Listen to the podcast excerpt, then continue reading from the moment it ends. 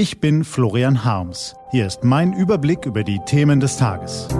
T-Online Tagesanbruch, was heute wichtig ist. Mittwoch, 9. Juni 2021. Ich mache mir die Welt, wie, die, wie, wie sie mir gefällt. Heute vom stellvertretenden Chefredakteur Peter Schink, gelesen von Axel Bäumling.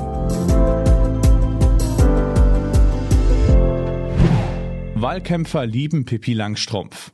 Die freche Pippi Langstrumpf kann eine Sache, die wir nicht können. Sie baut ihre Welt nach eigenen Regeln.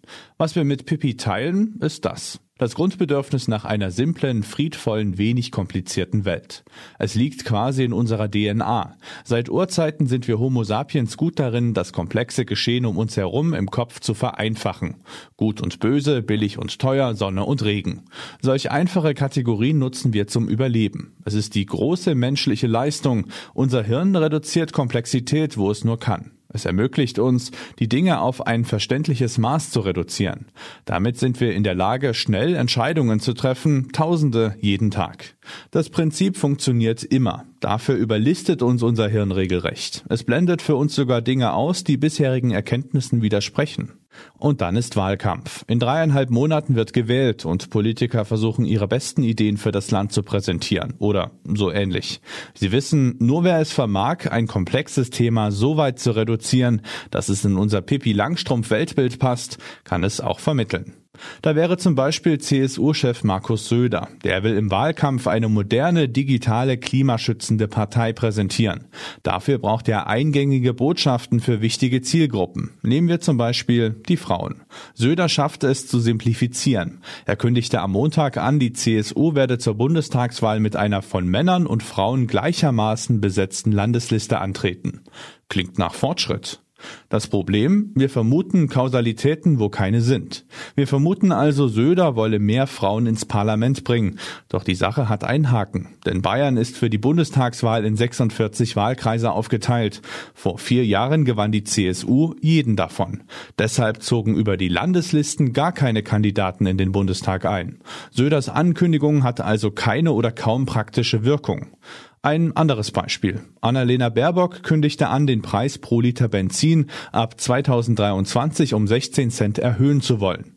Ein Signal an die eigene Wählerschaft, zugleich ein gefundenes Fressen für die Wahlkämpfer der anderen Parteien. Das Thema polarisiert, weil die Baerbock-Simplifizierung so sehr nach grüner Verbotspolitik klingt. Beide Seiten versuchen politisches Kapital aus dem Thema zu schlagen. Die Realität ist komplex. Mit der aktuellen jährlich anwachsenden CO2-Bepreisung rechnet der ADAC, dass der Baerbock-Preis bereits Anfang 2025 erreicht wird. Da ist noch nicht eingepreist, dass die Regierung sowieso nachbessern muss, weil das Bundesverfassungsgericht weitere Klimaschutzmaßnahmen angemahnt hat. Baerbocks Benzinpreiserhöhung kommt, mit den Grünen oder ohne sie. Sie ahnen es, ähnlich ist es bei vielen politischen Themen. Einfache Kausalzusammenhänge sind in der Realität selten. Das zweite Problem, unser Verstand wertet. In unserem Kopf ist Atomstrom gefährlich, Ökostrom ist gut, Autofahren ist bequem, öffentlicher Nahverkehr nicht, Fleisch ist lecker, Gemüse eine Beilage. Solche Wertungen ermöglichen uns unbewusst Argumente auszusortieren, die unserem Weltbild widersprechen. Aber Atomstrom ist nicht nur gefährlich, er hat auch eine sehr gute CO2-Bilanz. Anders ausgedrückt, die Dinge sind nicht zweidimensional, sondern mehrdimensional. Atomstrom ist gut und schlecht zugleich, doch das mag unser Hirn nicht abspeichern. Das dritte Problem, politisches Framing. SPD-Kanzlerkandidat Olaf Scholz schlug neulich einen Mindestpreis für Flugreisen vor. Kein Flug darf billiger sein als die Flughafengebühren und alle anderen Gebühren, die dafür anfallen, sagte er. Das ist doch mal gut, oder? Schließlich hat so ein Flug ja auch einen Wert. Scholz sprach nicht davon, die Preise regulieren zu wollen und auch nicht davon, dass sie teurer werden sollen. Scholz zeigt auf die fiesen Billigflieger, die haben sowieso einen schlechten Ruf. Ein klassischer Fall von politischem Framing, das von Parteien gezielt eingesetzt wird. Das funktioniert ungefähr so. Für die Wahrnehmung unserer Welt ziehen wir unser gesammeltes Wissen heran. Wenn wir bestimmte Begriffe lesen oder hören, assoziieren wir bereits Erlebtes. Und diese Billigflüge, die waren uns doch immer schon suspekt. Die Realität ist auch hier komplex. Die Mallorca-Zeitung hat ausgerechnet, dass ein Hin- und Rückflug auf die Insel mit dem Mindestpreis künftig etwa 50 Euro kosten werde. Nicht mehr als heute sowieso fällig wird. Und den Kollegen der Wirtschaftswoche fiel auf, dass ein künstlich erhöhter Preis sogar klimaschädlich sein könnte, wenn die Fluggesellschaften weniger zum Spritsparen gezwungen sind. Was folgt daraus? Wir sollten im Wahlkampf genau hinhören, wenn die nächste Sau durchs Dorf getrieben wird, wenn Politiker versuchen, mit plakativen Aussagen zu punkten. Dann gehen wir einmal in uns, um uns zu fragen, ist die Welt nicht viel komplexer? Welche Aspekte werden hier nicht erwähnt? Welche Fakten außen vor gelassen? Und stimme ich der Aussage von Politiker XY vielleicht nur zu, weil sie in mein bestehendes Weltbild passt?